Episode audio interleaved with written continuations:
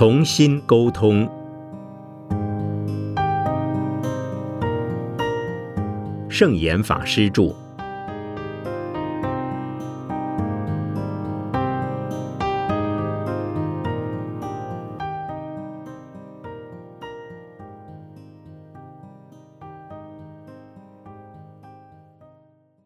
真正的柔软。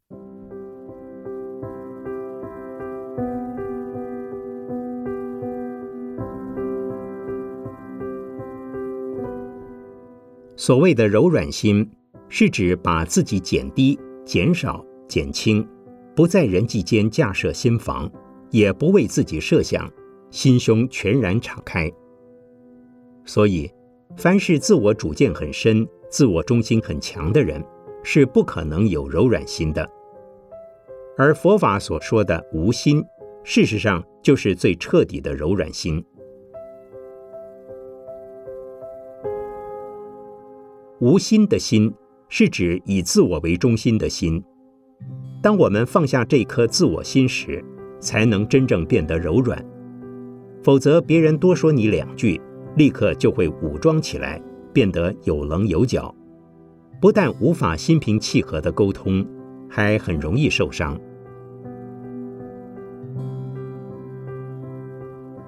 因此，柔软心和佛法所说的空息息相关。唯有体会到自我和一切的事物，其本质都是空时，心胸才能真的敞开。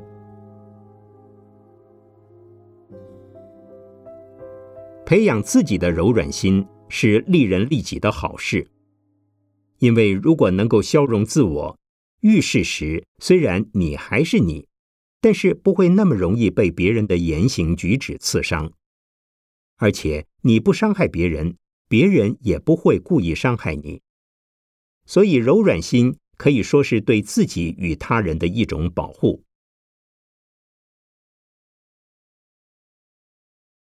就如老子所说：“天下莫柔弱于水，而攻坚强者莫之能胜，以其无以易之。”水是天下最柔软的东西，却可以滴水穿石。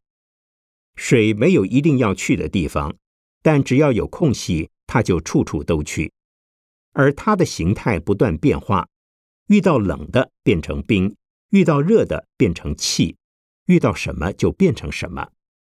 虽然一直在改变，但是无论怎么变，它的本质却始终不变。这是因为它始终掌握住自己的原则。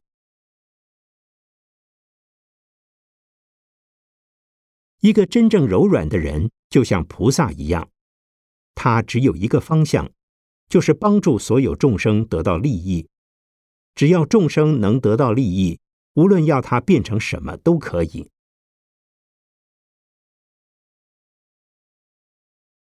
为了让众生得利益，自己必须变得非常柔软，也就是说，会随着众生的因缘而改变自己，但万变不离其宗。即使千变万变，也不会改变原有的方向与目标，这才是真正的柔软。如果一直变化，变到忘却既定的方向，或是丧失原则，那不是真正的柔软，而是人云亦云、随波逐流。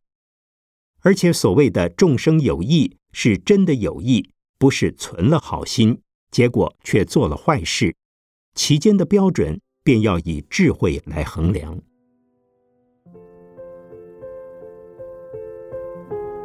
此外，柔软不是柔弱，柔弱的人非常脆弱，很容易因为别人的欺负而受伤害，而且一旦跌倒了，就再也不想站起来。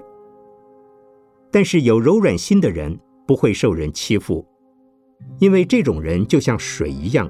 很有弹性，懂得顺应情况变化，或绕圈，或转弯。即使别人踢他一脚，他倒下来以后，又可以马上站起来，就像不倒翁一样。这就是所谓的柔能克刚。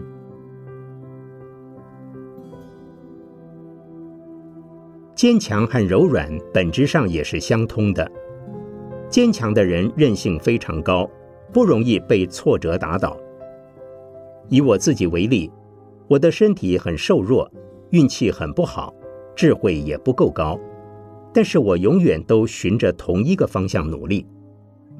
在某些情况下，我可以停下来暂时不走，或是转个弯，不一定要直走，但我一定会朝着同一个方向前进。所以一路走来，走到今天，无论走的是大路还是小路。总算走出一条路来了。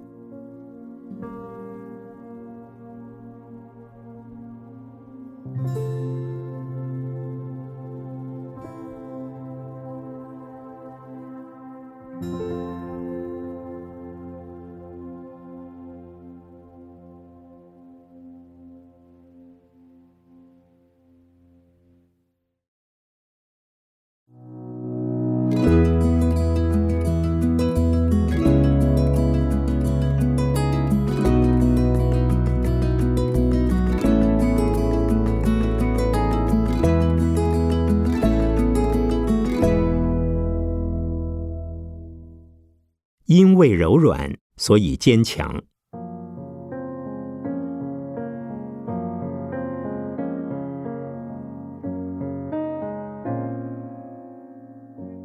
柔软与坚强，两者看起来虽然像是对立的，但却可以同时存在。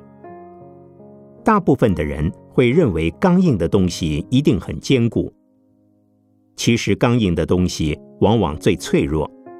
即使像金刚钻这般坚硬的物件，也可以用切割钻石的工具将之毁损。所以，最坚硬的通常是最脆弱的，最柔软的反而可能是最坚强的。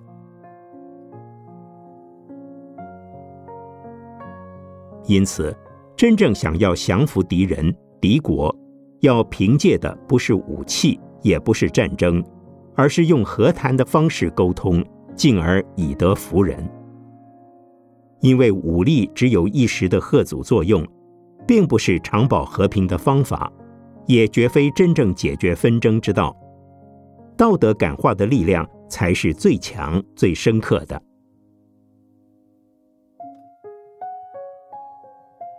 这种柔软的坚强，就像大地一样。大地平时很柔软的承载万物，却也是万物最坚强的凭借。就像温柔的女性一样，为了保护她的子女，在非常时刻也会变得很坚强。所以，人们常借大地来歌颂母亲，柔软也成为女性的代名词。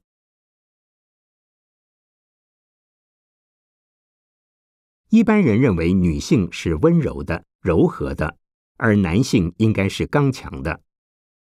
但是，难道男性就不需要柔软的态度吗？其实，女性过分柔软会变成柔弱，而男性刚强中应该带有柔性。如果不够柔软，便不能成为伟大的人物。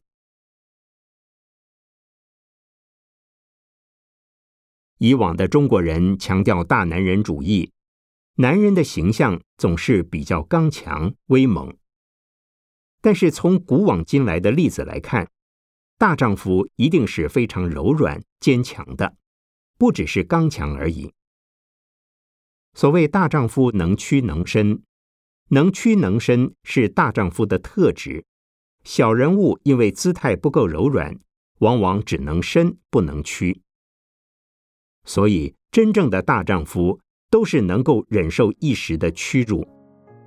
例如，韩信经得起胯下之辱；越王勾践忍辱偷生，卧薪尝胆，终于成就了大事。他们的表现是柔软而不是柔弱，是坚强而不是刚强。所以，如果想要真正成就大事，就必须具备柔软温和的坚强。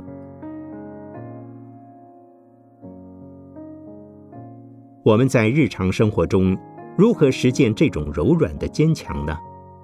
那就是待人要宽容温和，纵然别人用尖锐刻薄的态度对待你，也不要想着以牙还牙以眼还眼，要能暂时忍住，包容下来，但也不会因此而被击倒、打败，或是心怀怨恨，而能善尽自己一切的努力，等待因缘转变。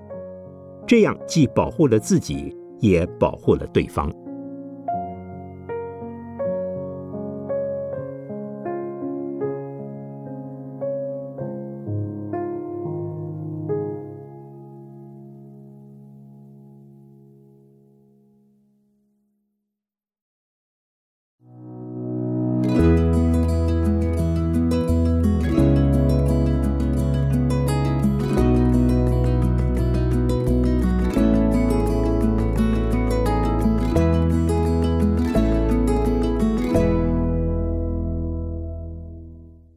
结真正的善缘。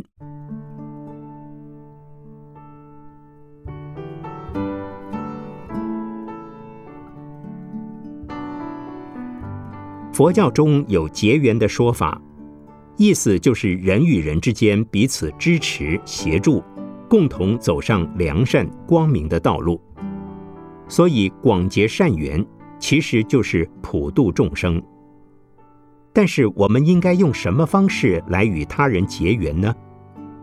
无论是用物质的援助或情感的关怀，只要不离开佛法的精神，都是与众生结缘的方式。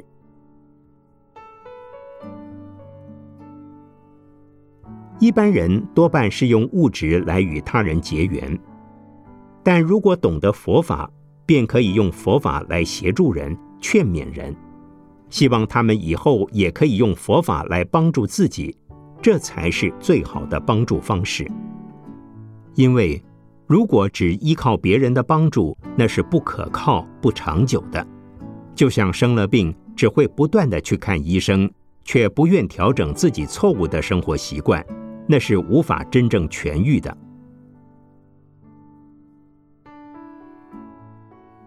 有一次，我问一位长期看心理医生的人：“为什么要看心理医生呢？”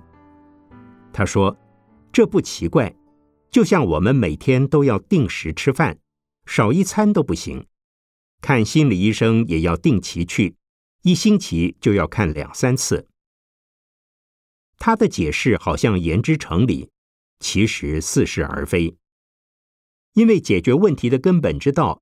应该是找出治本的方法，不能只是治标而已，更不能以和稀泥的心态逃避，否则当下好像问题解决了，其实并不彻底。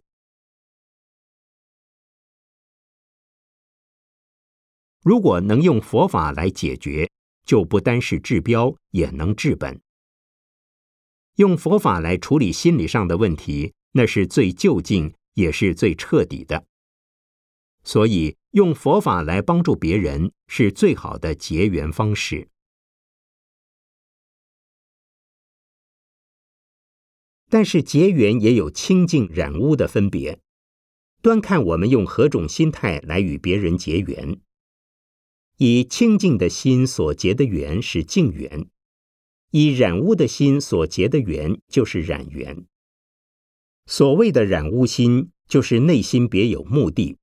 期待盼望别人能有所回馈，这种缘会让彼此困扰纠缠，到最后可能反而成为恶缘，彼此结仇结恨。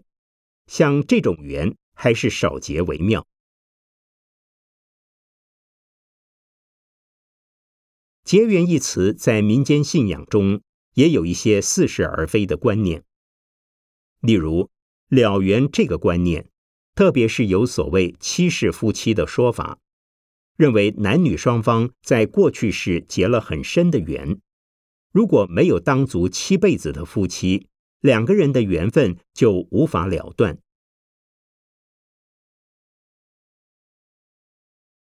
其实这根本不是佛教的观念，因为人与人之间的因果因缘关系是不可思议的。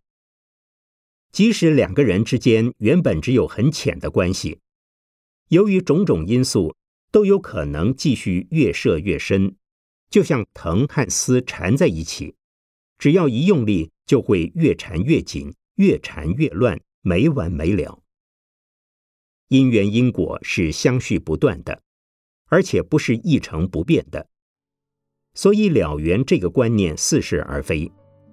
七世夫妻更只是小说中的想象罢了。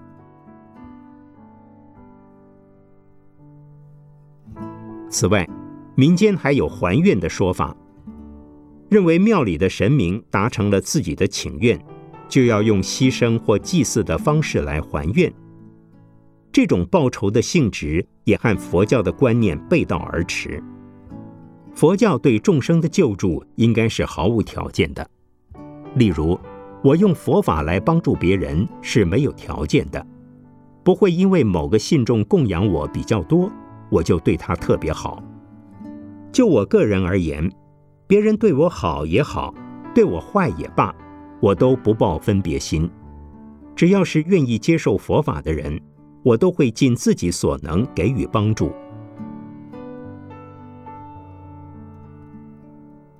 所以佛法不说纠缠不清的了缘，也不说报仇式的还愿，这个观念应该要厘清，才能真正与众人广结善缘。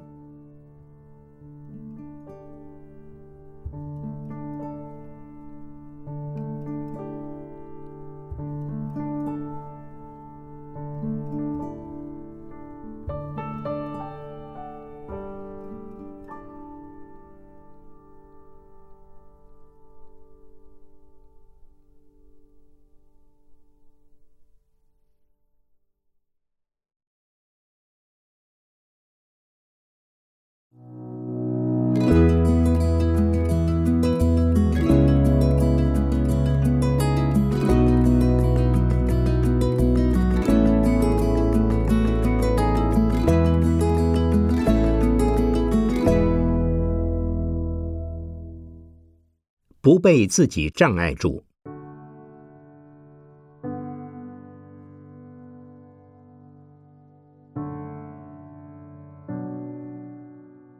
佛教有一种业的观念，凡是我们的一举一动，不论经由语言、思考，或是身体所表现出来的任何一种行为，都称之为业。因此，我们任何起心动念或举手投足，可以说都是在造业。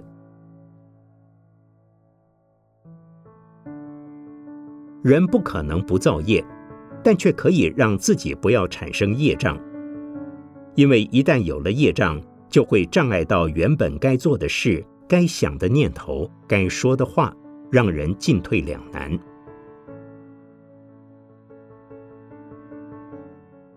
所谓造成障碍，是指自己的身口意行为造成他人的困扰、自己的麻烦。也就是说，因为你的缘故。造成别人或自己时间、能力、财力等的损失，以至于让事情进行的不顺利，那就是障碍了。而且你造成别人的损失、伤害，对方可能就会来讨回公道，要求补偿。他们就像是你的债权人，而你就是一个欠债的人。如果你得罪的人很多，又经常让很多人受到伤害，这么一来，你自己就会常常遇到障碍，这些就成了你的业障。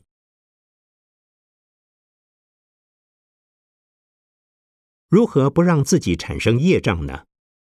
只要我们的起心动念、举手投足都能有益于人，也有益于己，就不会造成障碍。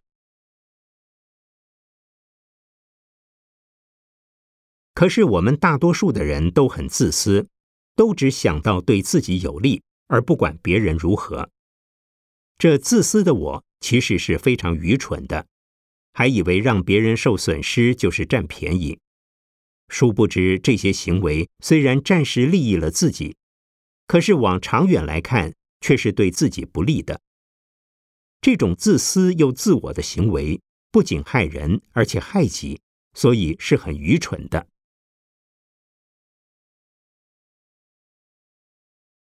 例如，在团体生活中，如果我把自己的垃圾通通丢到别人那里，只管自己的环境干净就好，短时间内似乎是得了方便，但是时间一久，隔壁传来的臭气同样也会污染到自己居住的环境。而且我把垃圾丢给别人，别人也会把垃圾丢到我这里，互相制造干扰、敌对，结果更是得不偿失，反受其害。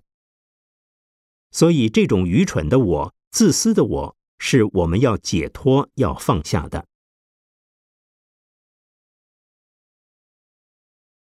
但是，当我们放下自私、愚蠢的我之后，同时也要提起功德的我。所谓功德的我，是指大公无私、为他不为己的我。乍看之下，自己好像没有得到任何益处，其实。当我们为他人着想时，自己一定也已包含在其中。不自私，反而是我们为人处事最好、最安全的方法。帮助一切众生，让他人得到利益，同时自己也获得心灵的安宁，这是大我的境界。如果再更进一个层次，那就是无我。佛法所说无我的意思，是指对于我所做的一切功德都不计较。也就是说，我付出一切帮助所有人，可是心中不求回馈，我只是做我应该做的事，做过之后就不再多想，不再多说，心中没有牵挂，这便是无我。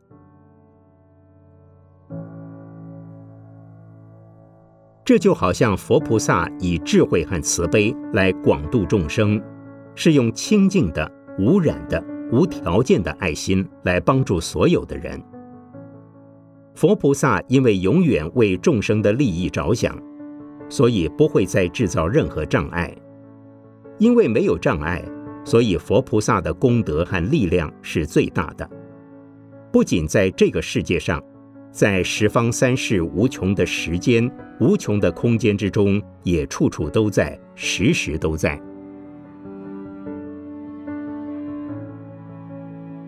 佛菩萨以智慧处理事的业是慧业，以慈悲帮助人的业是福业。虽然都是业，但是这种业不会制造障碍，是能成长我们的功德，让我们左右逢源。像这种使我们处处都能够自在的慧业和福业，就是我们应该学习的，也是人人都能够学会的。